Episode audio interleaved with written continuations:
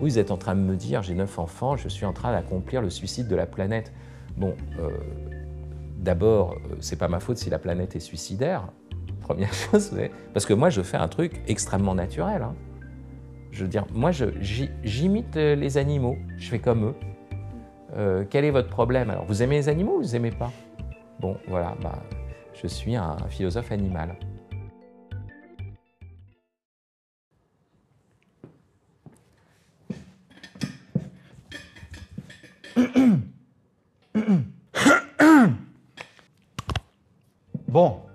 Bienvenue dans notre tout nouveau format, le micro philo. Le concept est très simple, un invité, une question philosophique et un podcast. Aujourd'hui, nous recevons Fabrice Adjadj, écrivain, philosophe et dramaturge français, connu notamment pour ses travaux sur le transhumanisme. Dans quelques instants, nous allons discuter de son tout dernier livre qui s'appelle Encore un enfant. Dans cet essai, Fabrice Adjadj pose une question très actuelle. Pourquoi continuer à faire des enfants dans un contexte de crise climatique? Et pour cause, Fabrice Adjadj est père de 9 enfants. Rien que ça.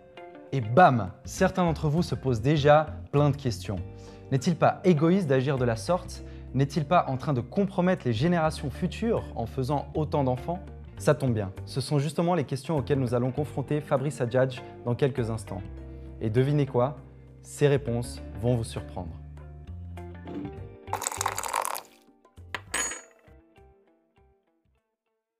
Fabrice Adjadj, merci d'avoir accepté notre euh, invitation et bienvenue à ce tout premier micro-philo. Euh, ma première question va être très simple. Euh, avec votre épouse actuellement, vous avez 9 enfants, ce qui est un chiffre supérieur de 6 fois à la moyenne suisse. Donc ma première question c'est pourquoi autant d'enfants? J'avoue je n'ai pas cherché les raisons d'en avoir avant d'en avoir. Hein. Enfin, il se trouve que peut-être j'ai mal suivi les cours de biologie à l'école. Et puis, euh, simplement, je me suis tourné vers ma femme, euh, je dirais, euh, sans, sans, préservation, à fond, avec une sorte d'inconscience animale, je dirais presque d'irresponsabilité, enfin, je veux bien le reconnaître. Et puis voilà, elle, elle était la, septième de huit enfants, donc c'était plus facile pour elle. Elle avait déjà une vision de la famille nombreuse, mais pas moi, moi, pas du tout. Et puis alors, dès qu'on a eu notre première fille, on était complètement dépassés.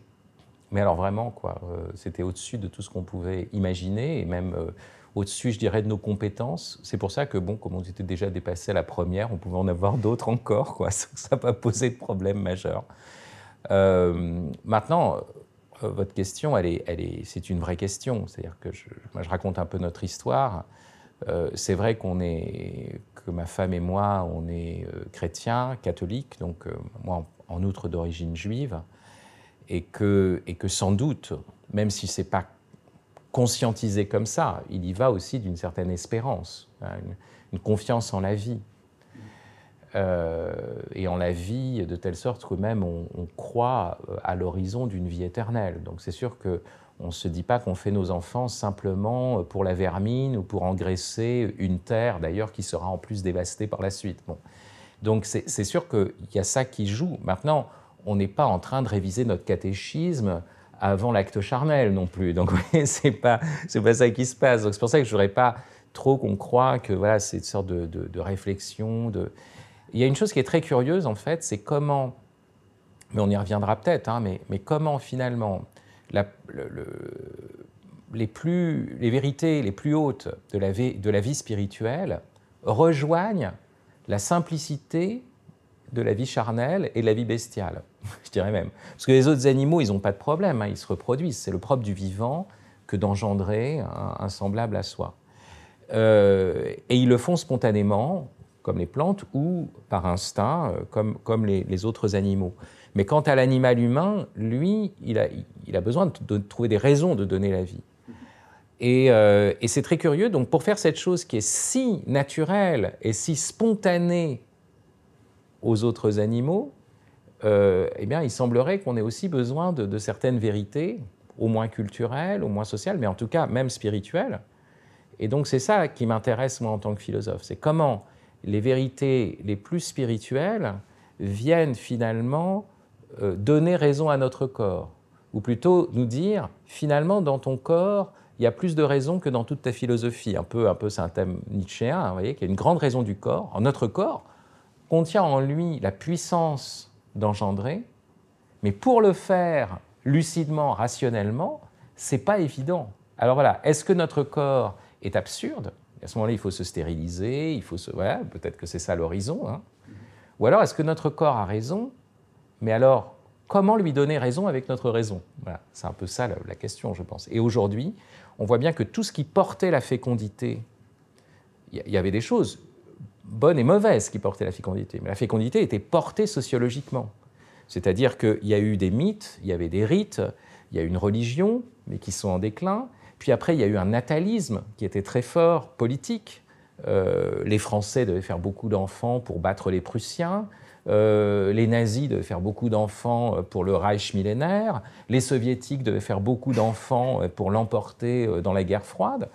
Et bon, ça, c'est des mauvaises raisons. Il y avait un natalisme politique. Mais tout ça s'est effondré.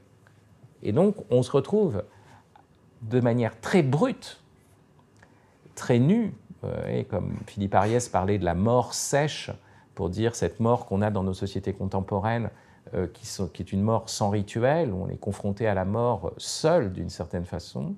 Eh de la même façon, on est confronté à la question de la naissance euh, ou du don de la vie euh, sec, voilà, euh, parce qu'il n'y a plus tous ces motifs sociaux justes ou, ou, injustes, parce que le natalisme politique, c'est faire des enfants pour qu'ils deviennent euh, des, des, bras pour le travail, euh, des membres du parti, de la chair à canon. C'est pas, pas accueillir une personne humaine, voyez.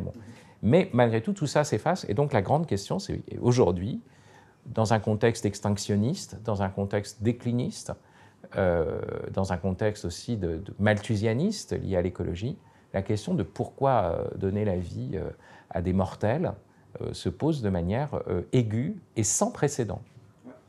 Euh, vous évoquiez avant euh, le fait qu'à la différence des animaux, les hommes ont besoin de raisons pour engendrer, au-delà de, la puissance d'engendrer tout simplement. Aujourd'hui, on a l'impression que c'est euh, qu'on a toujours plus de raisons de ne pas engendrer, ou qu'en tout cas on essaye de s'en convaincre. Selon vous, quelles sont les raisons de cette, de cette réticence aujourd'hui? Alors, vous avez parfaitement raison, c'est-à-dire que certains, certains penseurs ont dit même qu'il y avait un, retournement, de, une inversion de la charge de la preuve. Dire qu'autrefois, quand une femme ne voulait pas avoir d'enfant, tout le monde lui tombait dessus en disant mais comment ça se fait? Voilà. Et même elle était euh, lourdement accusée.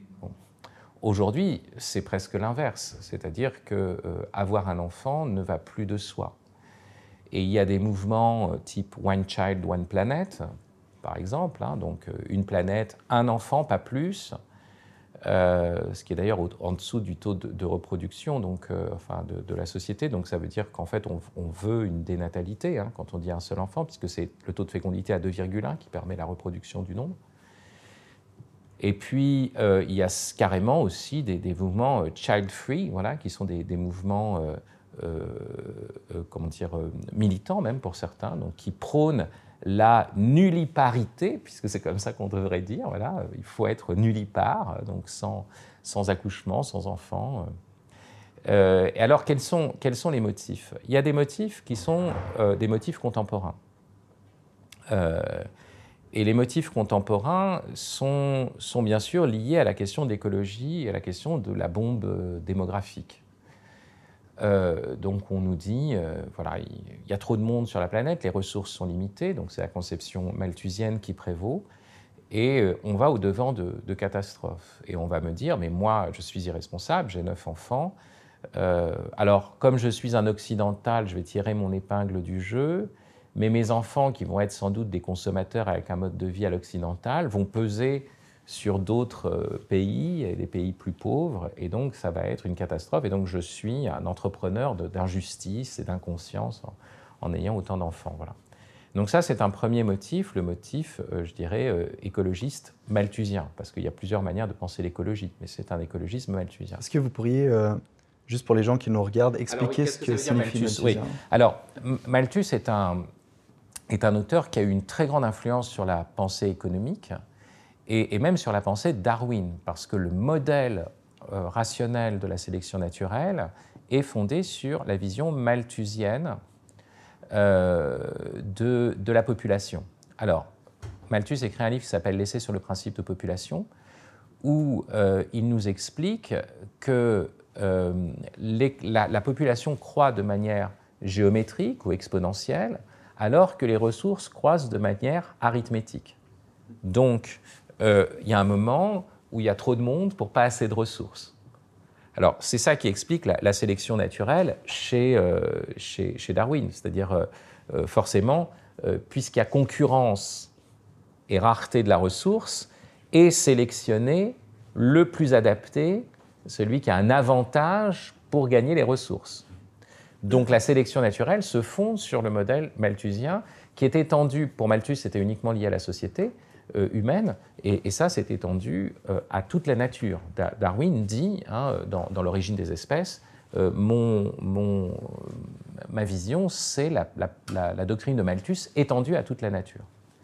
Donc ce modèle, qui est un modèle finalement lié au, libéralisme, hein, les principes du libéralisme, c'est qu'il y a un marché, que les individus en sont en concurrence face à des ressources rares, et que spontanément, à cause de ça, la concurrence des individus va produire la sélection du meilleur. Donc c'est intéressant, c'est d'abord finalement un des fondements du capitalisme, euh, d'une anthropologie capitaliste qui va être à l'origine de la pensée darwinienne, et puis qui va aussi euh, devenir finalement un modèle, via Darwin, pour une certaine forme d'écologisme. Et donc aujourd'hui, on dit, ben voilà, la planète euh, est limitée, nous atteignons ce qu'on appelle un jour du dépassement, c'est-à-dire où on a dépensé plus de ressources qu'on ne peut en produire euh, dans l'année, que la, planète ne peut en renouveler. Et donc, il y a forcément un problème. Il va y avoir des, destructions de populations, de biodiversité déjà, mais de populations même humaines, des destructions dramatiques. Et donc, c'est ça, c'est ce modèle-là qui, est en jeu derrière, le malthusianisme. Donc, ça, c'est vraiment ce qu'il y a de plus contemporain. Maintenant, il y a des motifs qui sont contemporains, mais qui avaient des ressources aussi anciennes. Par exemple, euh, euh, parce qu'il faut se souvenir quand même que d'une manière générale, c'est intéressant notre sujet, c'est café philo, mais en fait, parce que plus vous faites de la philosophie, moins vous avez d'enfants. Parce que ce qui est intéressant, c'est que les, philosophes se sont peu reproduits. Euh, en tout cas, souvent, ils n'ont ils pas beaucoup d'enfants, voire pas du tout, les plus grands. C'était une question que je voulais vous poser Alors, On, y, on, y, viendra après, mais, mais, mais, mais, pour dire un autre aspect qui est contemporain, mais qui a aussi des sources anciennes, c'est le, fait, le, culte de, l'émotion, le, pathocentrisme de notre époque. Euh, une émotion qui est liée à, l'avènement d'une société de confort. C'est-à-dire qu'on oublie le tragique de la vie euh, et on est dans une sorte de pathétique où euh, vivre, c'est être à l'abri de tous les drames, se sentir bien, vivre dans des appartements feng shui, ouvrir ses chakras, etc. Bon. Et euh, à partir de cette vision-là, en fait, il y a une sorte de, peur, euh, bah, d'abord pour tout ce qu'implique le fait d'avoir un enfant, c'est-à-dire la déformation du corps pour la femme, les soucis, les tribulations pour, pour la responsabilité énorme que c'est. Qui peut porter une telle responsabilité au fond Voilà, c'est des soucis avec une situation en plus du travail, euh, une exploitation du travail dans le monde contemporain qui rend la chose encore plus difficile, hein, une atomisation des familles. Donc tout ça rend, la chose extrêmement difficile. Mais ce qui est intéressant, c'est ce phénomène euh, émotionnel qui fait que par amour des enfants, on ne va pas vouloir avoir d'enfants. Parce qu'on se dit, la société est devenue trop dure, donc plutôt que cet enfant naisse et souffre, mieux vaut ne pas en avoir c'est ça qui est intéressant. Euh, et ça, ça rejoint un motif très ancien parce que j'ai découvert euh, en, relisant euh, Diogène Laërce que celui qu'on considère comme le père de la philosophie, que, Heidegger considère aussi comme le père de la philosophie, Thalès de Milet, aurait dit, quand on lui a demandé pourquoi vous n'avez pas d'enfant, il aurait répondu par amour des enfants. Voilà. Donc c'est typique déjà d'une certaine philosophie, mais c'est très fort justement dans le monde contemporain où euh, l'effroi devant la souffrance de l'enfant, devant la douleur de l'enfant possible, fait qu'on préfère ne pas en avoir, euh, se soucier plutôt de la douleur des animaux et donc à la place de l'enfant, dans ce monde atomisé, vous voyez, donc où on est des individus, des machines célibataires, habitant dans des espaces unipersonnels, voilà, eh bien, qu'est-ce qui permet, qu'est-ce qui entre naturellement dans cet espace? Bien sûr, euh, c'est pas la femme ni l'enfant, c'est l'animal de compagnie. Euh, et donc, euh, donc voilà, donc l'enfant est, remplacé par, par la, mascotte, comme on dit en, espagnol, voilà, donc la, cet, animal. Et là, l'aspect émotionnaliste aussi de l'animalisme, voilà, va aussi beaucoup jouer et va repartir en plus sur l'aspect démographique. Donc, vous voyez, euh, voilà, il faut euh, moins, moins de. On n'a pas d'enfants, on a des animaux de compagnie, donc il faut euh, en plus faire attention à la planète parce qu'au nom des animaux, etc. Voilà. Et donc c'est un peu ça le dispositif contemporain. Vous avez parlé avant de donner la vie à un mortel.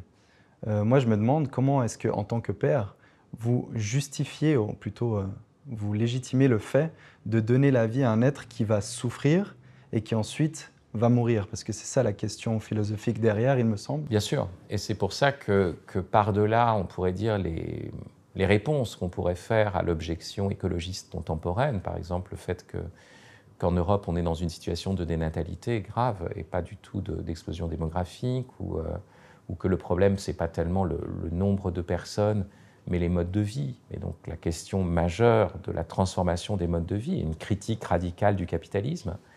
Euh, ou alors, troisième chose, le, fait que, et c'est là où on se rapproche plutôt de la réponse, que, qu'au fond, quel, quel, est notre rapport à la vie? Est-ce que le, rapport justement fondé sur le, sur le confort, la vie comme, comme lieu euh, de bien-être, est-ce que c'est pas ça qui est stérilisant au bout d'un moment? Parce que forcément, euh, la vie, c'est une aventure dans, la douleur et, dans la mortalité dès le départ.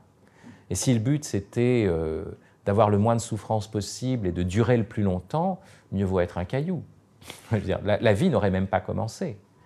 Euh, le mystère de la vie, la vie n'apparaît pas, comme l'ont montré de nombreux philosophes. Je pense à Hans Jonas, je pense au grand zoologue euh, suisse, balois, Adolf Portmann. Euh, c'est pas la conservation, l'autoconservation qui est la finalité de la vie. Parce qu'à ce moment-là, mieux vaudrait en rester au minéral mais une exposition de soi, la manifestation d'une forme nouvelle avec des actes du vivant, euh, le chant de l'oiseau, euh, la roue du pan, euh, toutes ces choses-là, des formes. Quand on va dans un zoo, ou quand on va dans une encyclopédie des animaux, on voit une diversité de formes incroyable. Donc la manifestation d'une espèce originale, le fait d'assumer cela dans, un, dans son propre acte, et le fait qu'on s'expose à cause de ça. On s'expose à la mort. Et donc, moi qui suis plutôt, euh, je, suis chrétien, mais je suis plutôt nietzschéen, euh, au fond, euh, l'exposition, enfin, je vais parler de cette raison du corps, mais l'exposition, la vie comme exposition à la mort, c'est l'essence même de la vie. Donc, vous posez la question, pourquoi donner la vie à un mortel? Bon, c'est pas une nouveauté. C'est le contexte justement pathétique, douillet de ce monde de bien-être et de confort qui fait que ça devient un scandale. Mais si les femmes d'autrefois euh, avaient utilisé les mêmes critères que nous aujourd'hui, on ne serait pas là. Les femmes d'autrefois, il y avait une mortalité infantile, une mortalité puerpérale, euh, enfin, dans, l'accouchement euh, terrible. Donc, euh, donc avec les critères d'aujourd'hui, elles auraient dit, mais jamais on va faire d'enfants. Bah, alors elles étaient portées par une société, ce n'était pas simplement un choix individuel. Mais il va de soi qu'il que y avait aussi une certaine conception tragique de la vie. Donc oui, j'ai beaucoup d'enfants, mais ce n'est pas dans l'illusion euh, d'un monde de bisounours. Euh, je sais que cette vie est un combat, je sais que en même temps qu'ils m'ont donné plus de joie, parce qu'en devenant père, je suis devenu plus vivant, ça c'est sûr, hein, j'ai un sentiment de quand je, il suffit de venir chez moi euh, pour voir la vitalité qu'il y a dans la maison. Bon, ça c'est sûr que c'est incroyable. donc je suis plus vivant, mais en même temps que, que la joie grandit en moi, l'angoisse grandit en moi. Mais c'est ça, être vivant. C'est que, la joie, et, l'angoisse grandissent en même temps. Euh, on ne peut pas faire autrement. Si vous voulez diminuer euh, votre, votre, votre angoisse jusqu'à la réduire à rien, eh bien, il faut vous attacher à rien. Donc aussi éliminer les possibilités de joie. Parce que tout ce à quoi vous allez vous attacher, bah, vous, vous pouvez le perdre. Donc c'est ça, euh, est-ce qu'on accepte d'entrer dans cette vitalité-là? Et de s'engager. Ça vaut même pour une relation amoureuse, hein, pas forcément pour avoir des enfants. Moi, je ne suis pas non plus un apôtre hein, de la famille nombreuse. Il se trouve que nous, on en a neuf. c'est toujours l'histoire d'un couple. Hein. Je ne suis pas en train de faire la promotion de la famille nombreuse. comment dire, Joseph et Marie, ils ont eu qu'un seul enfant, je rappelle. Donc c'est pas non plus, voyez, un absolu d'avoir beaucoup d'enfants, pas du tout. Mais ce dont je peux témoigner, pour ma part, c'est un témoignage, et c'est une confession personnelle, ça aussi, je suis Nietzschéen, je pense que la pensée est toujours une prise de parole personnelle. Euh, je ne veux pas parler pour tous les autres. Euh, mais, mais il, va, il va de soi que pour moi, bien sûr que j'ai des inquiétudes plus grandes, mais j'ai aussi des sources de joie beaucoup plus grandes euh, que si j'avais été célibataire ou que si j'avais eu aucun enfant.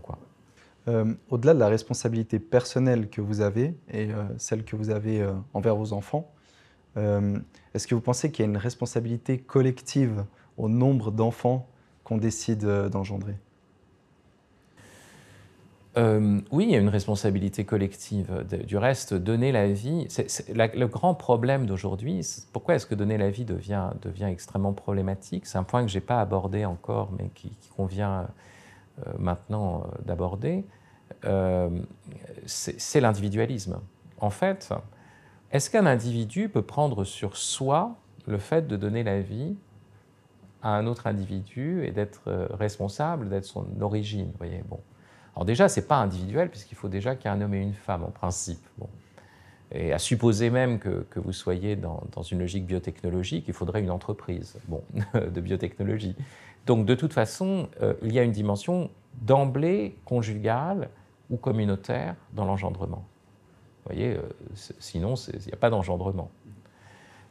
donc, d'emblée, l'engendrement n'est pas simplement une décision individuelle, c'est à l'intérieur euh, d'une relation avec d'autres, avec l'autre sexe et en fait avec d'autres aussi, avec une société. Euh, et, euh, bien sûr qu'il y a une dimension collective parce que jusqu'ici, au fond, la prise en charge de la responsabilité, c'était le collectif qui le portait, c'était la conscience collective, via le mythe, via le rite, euh, via la religion, via même, comme je vous l'avais dit, un, natalisme politique. Donc c'était pris en charge de cette façon-là. Et ce n'était pas simplement une décision individuelle, on était porté par ce cadre-là. Quand ce cadre-là s'effondre, coup on se retrouve beaucoup plus seul comme individu. Et là, qu'est-ce qui reste? Ben, La question du choix, mais attention, c'est là où je reviens à la question du corps, euh, ce n'est pas un choix comme de, choisir entre deux produits euh, dans un supermarché. Ce n'est pas un choix comme celui de choisir entre deux candidats euh, pour une élection. Ce n'est pas pareil, ou même dans une votation. Euh, parce que malgré tout, si je dis non, bien sûr qu'aujourd'hui, beaucoup plus de choses dans nos sociétés occidentales nous poussent à dire non, mais ce n'est pas le cas en Afrique, ce n'est pas le cas dans d'autres pays. malgré tout, je dois reconnaître qu'en moi, il y a cette tendance. C'est-à-dire que je dis non et après, je, me regarde et je dis, mais quid euh, quid de mes couilles, quoi, en fait hein, C'est un peu ça la question. Voilà. Quid de mes couilles Quid de ma spermatogenèse? Pourquoi cette chose-là? Euh, Après tout, pourquoi? Et est-ce que la nature, finalement, s'est trompée? Et est-ce que la vasectomie euh, donne raison, finalement là? Et donc, je me retrouve, finalement, dans une position qui est problématique, parce que je suis face à un choix mais en même temps, la question, c'est l'union avec le corps, mon corps tel qu'il m'est donné.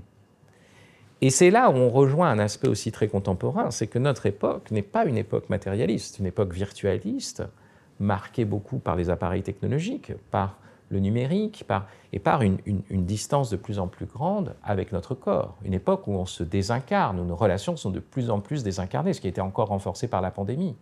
Donc il y a souvent euh, une sorte de, de schise, de, schizophrénie, mais enfin la schizophrénie c'est à l'intérieur du crâne, là ce serait vraiment l'idée qu'on est, est, coupé euh, du, corps, voilà, c'est une, schizosomie, enfin, pour dire le, le une brisure à l'intérieur du corps, et le fait qu'il y a en nous des tendances qu'on va absolument récuser comme étant intrinsèquement mauvaises.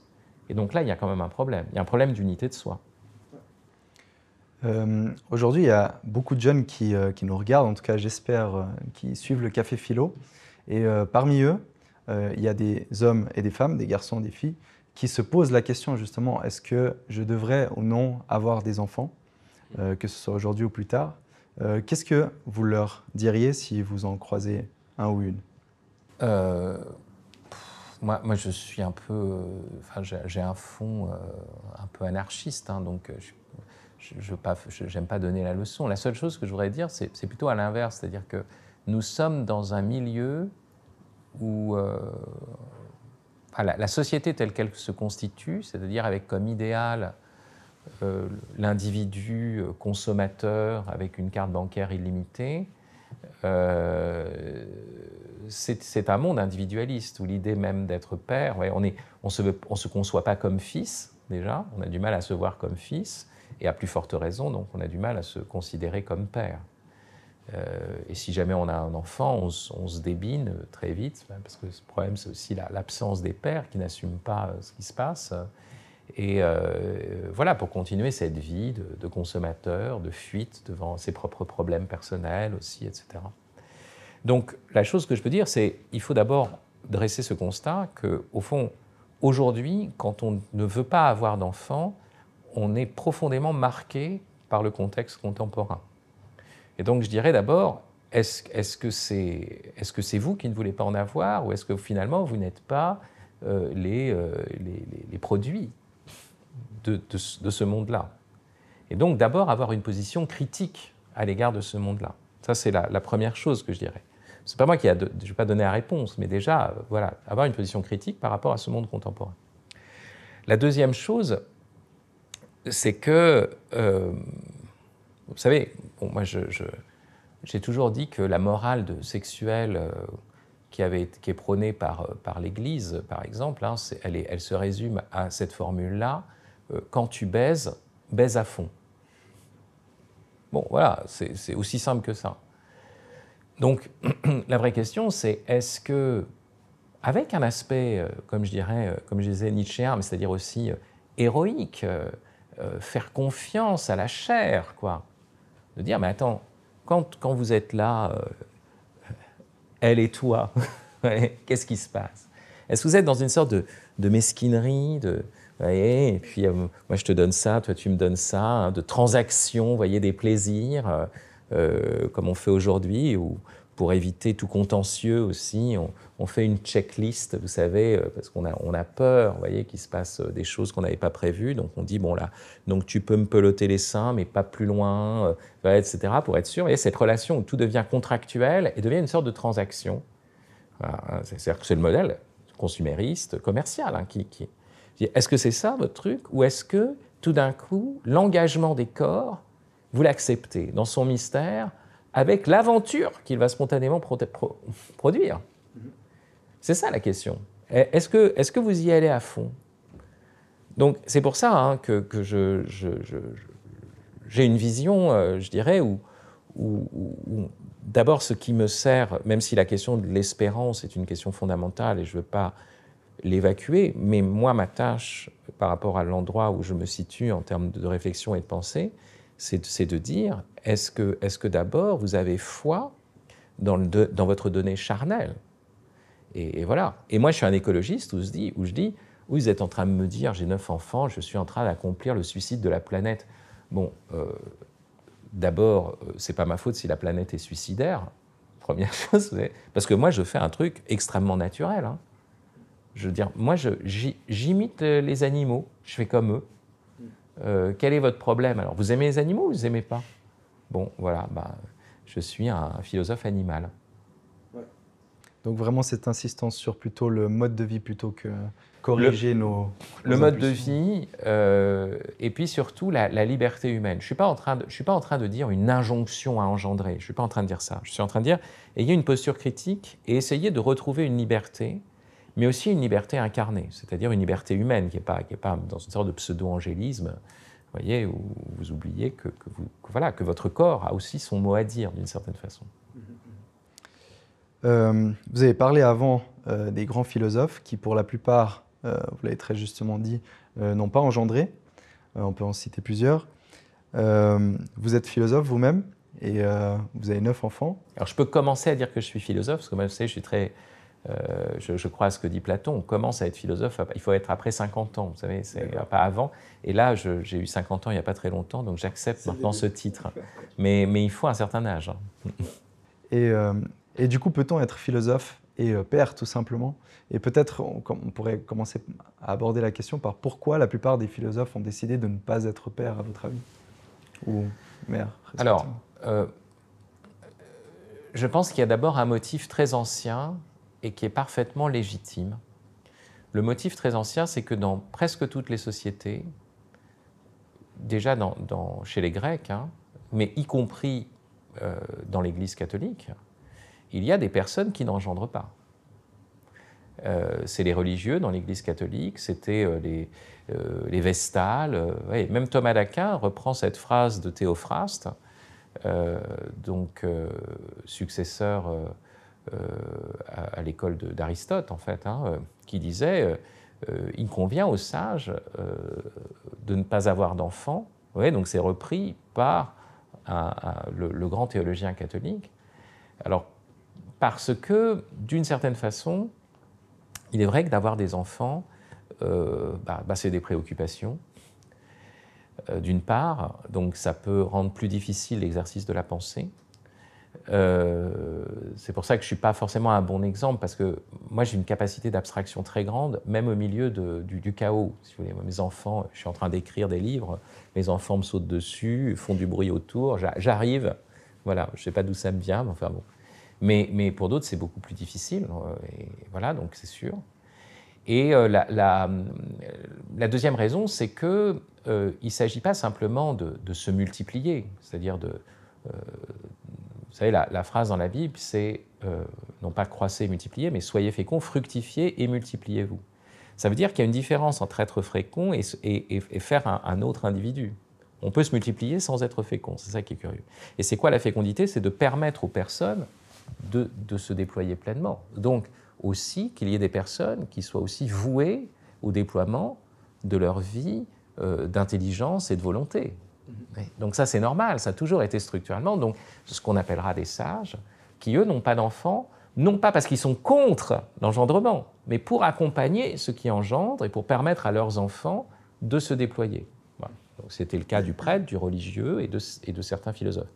Et, quand il s'agit même du, prêtre ou du religieux, ce sont des personnes qui, qui sont des témoins de l'espérance et qui vous disent Ah oui, ben moi j'ai renoncé à des tas de choses pour vous montrer que la vie éternelle, c'est du sérieux. Donc, à ce moment-là, bah, on a moins d'inquiétude pour avoir des enfants. Donc, en fait, ils permettent à d'autres. Voilà. Donc, ça, c'est des motifs anciens et des motifs, euh, me semble-t-il, légitimes. Et je vais vous donner un exemple très contemporain pour vous montrer combien, euh, dans ce cas-là, ça me semble légitime. C'est celui d'Anna Arendt. Anna Arendt n'a pas eu d'enfant. Euh, quand on la voit, elle fume des clopes, elle fait des conférences, elle réfléchit à des tas de choses. Euh, elle a plusieurs maris. Mais ultimement, sa critique du totalitarisme est fondée sur l'événement de la naissance. Elle va dire, euh, alors elle n'a pas eu d'enfant, mais un jour, elle écoute le Messie de Handel, avec le puer natus est, un, enfant nous est né, un fils nous a été donné, voilà, et tout d'un coup elle se dit ah mais c'est ça qui vient briser le système totalitaire, parce que quand il y a une naissance, une nouvelle personne entre et c'est pas le rouage d'un système, c'est un commencement absolu. Chaque naissance est un commencement absolu, et il faut arrêter de penser que les enfants on les fait dans le cadre d'un planning, d'une anticipation, euh, d'une société parfaite, etc. Parce qu'en fait, il y a un événement radical de la naissance où tout peut changer. Comme dans l'histoire de Moïse.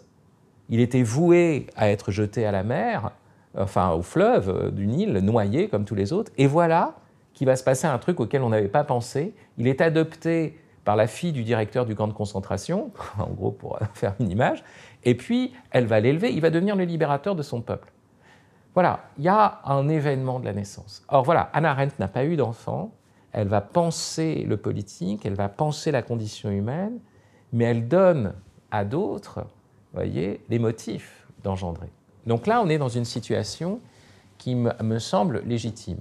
Alors après, quand on devient euh, philosophe, euh, et c'est pour dire euh, non seulement ne pas avoir d'enfants, mais de dire il ne faut pas en avoir, alors là, il y a un autre problème. Il y a quand même un problème. C'est plus du tout la même chose. Euh, et, ce problème, c'est, il est double. D'abord, ça voudrait dire qu'on est un philosophe qui n'a pas le sentiment tragique de l'existence. Parce qu'à la limite, bon, l'existence est tragique, mais ce n'est pas une raison pour ne pas avoir d'enfant, si s'il y a une essence tragique de l'existence. La deuxième chose, c'est que euh, on, renonce à, euh, enfin, ou plutôt, on est dans une forme d'ingratitude. Parce que finalement, euh, puisqu'on parle, on accepte le fait d'être né soi-même, mais on le dénie à la génération d'après.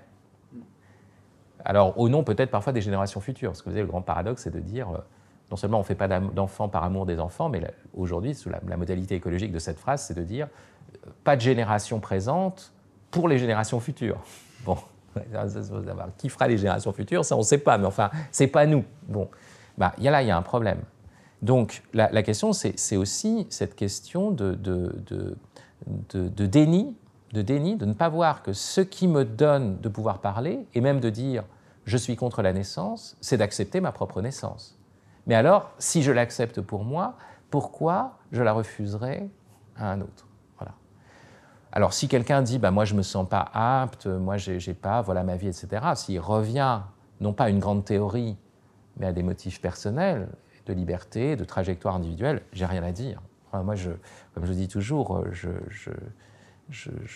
j'attends que les, personnes soient libres et j'ai un respect infini pour la liberté des personnes.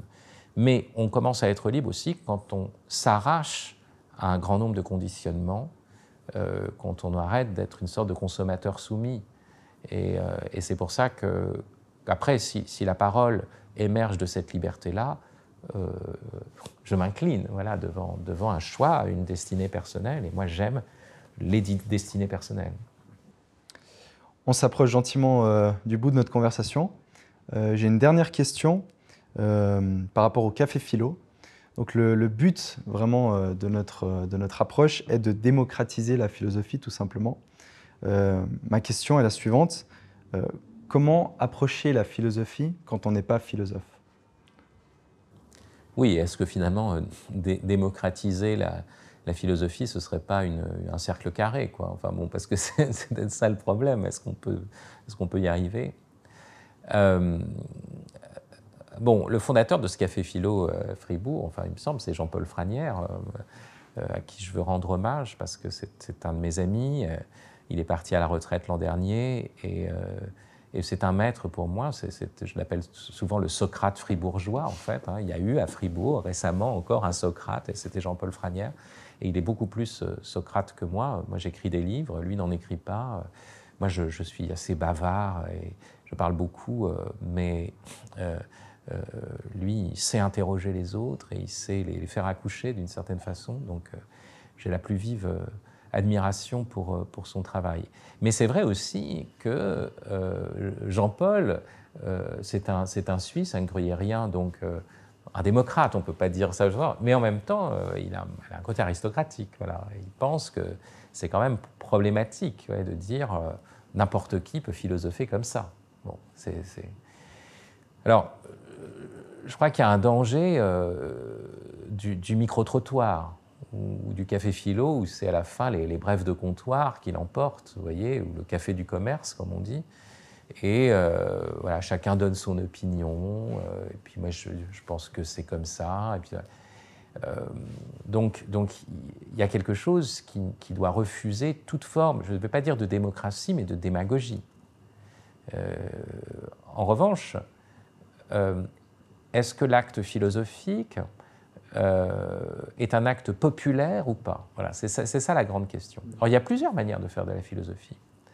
Euh, Descartes, par exemple, chez, Descartes, le, cavalier français, euh, la philosophie commence quand on se retire du jeu. C'est pas dans un café, c'est quand on est seul dans, un, dans poêle, comme il dit, hein, c'est-à-dire un, lieu, une, pièce à part. Et, c'est d'une philosophie en chambre où il faut se retirer du jeu et c'est un exercice lié à la solitude. Mais Socrate, c'est pour ça que je reviens à Jean-Paul d'une certaine façon, Socrate, lui, allait dans les villes, allait dans des lieux qui n'étaient pas des cafés, mais allait à la palestre, dans les gymnases, à l'endroit où les jeunes s'entraînait, et il était en contact avec cette jeunesse, et il dialoguait avec cette jeunesse. Donc il y a une modalité qui est, populaire, et, je pense que c'est très important, et ça c'est l'esprit socratique.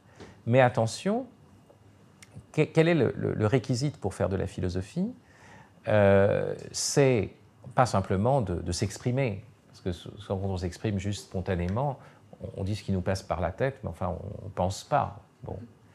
Euh, donc c'est pas simplement euh, fournir une opinion, réagir à chaud, enfin tout ce qu'on fait. Euh, si c'est la logique du sondage, du sondage d'opinion, c'est la destruction de la philosophie. Donc qu'est-ce qu'il y a? Eh bien, dans la philosophie, il y a quelque chose que tout le monde a. c'est, ça la, requête première, je dirais une double requête. D'abord, de revenir à son expérience, ce qui n'est pas facile. Mais tout le monde fait des expériences sans cesse. Cependant, cette expérience, est toujours voilée par du préjugé, par du prêt-à-penser, par aussi ce qu'on voit à la télévision, ce que les gens disent, et on répète ce que les gens disent, plutôt qu'essayer de dire ce qu'on est en train de vivre. Donc déjà, se tourner vers l'expérience et essayer de dire ce, qui nous arrive tous les jours. Euh, et, la philosophie commence comme ça, il ne faut pas chercher très loin. Je respire. Qu'est-ce que c'est que respirer? Euh, Je peux en parler de manière, bien sûr, physiologique, etc., mais aussi le fait que ma parole dépend de mon aspiration de l'air, euh, donc d'un environnement, euh, que, au fond, je parle avec les arbres. Bon, tout d'un coup, ah ben mince, je parle avec les arbres, c'est un truc incroyable, bon, quand j'y réfléchis. Bon, des choses de ce genre. Parler simplement de revenir à l'expérience fondamentale. Et puis l'autre aspect, c'est accepter de s'interroger. Euh, donc, accepter de s'interroger, ça veut dire ne pas courir à cette logique qui est profondément technocratique il y a des problèmes, il faut trouver des solutions, et l'enjeu, c'est de trouver des solutions. Non. Euh, l'enjeu, euh, parce que nous, nous, mourrons, parce que nous avons trop de solutions en ce moment. Euh, non, l'enjeu, c'est d'accepter de s'interroger et d'ouvrir des problèmes. La même où, par, exemple, il n'y en avait pas. Voilà. Qu'est-ce que le temps? Je dis, bah, le temps, voilà, ma montre, là, on est sur le point de finir, on a rempli la durée, de point, il n'y a pas de problème. Oui, mais enfin, en même temps, qu'est-ce que le temps? Vous savez, quand Saint-Augustin il se pose cette question, il dit, bah oui, bah, je ne sais pas. En fait, je, me rends compte que quand, on ne me posait pas la question, je le savais, mais dès qu'on me la pose, je ne sais plus rien. Bon, et là, on se dit, mais mince. Alors, il coupe les cheveux en quatre Non, il essaye de nous faire toucher aussi des vraies questions qui, nous donnent une liberté, qui nous permettent de prendre du recul par rapport à, l'engrenage, je dirais, de certaines routines sociales. Donc ça nous permet un écart. Et en plus, ultimement, euh, le philosophe, à mon avis, non seulement élabore des problèmes pour essayer d'approcher davantage la vie, mais la vie comme mystère. C'est-à-dire que la logique de la philosophie, c'est pas problème-solution, c'est pas une logique technique, c'est de passer de la solution, de sortir des solutions faciles, d'élaborer des problèmes profonds et de nous faire découvrir que la vie est un mystère, un mystère euh, joyeux, euh, euh, lumineux, douloureux, tragique et glorieux. Voilà.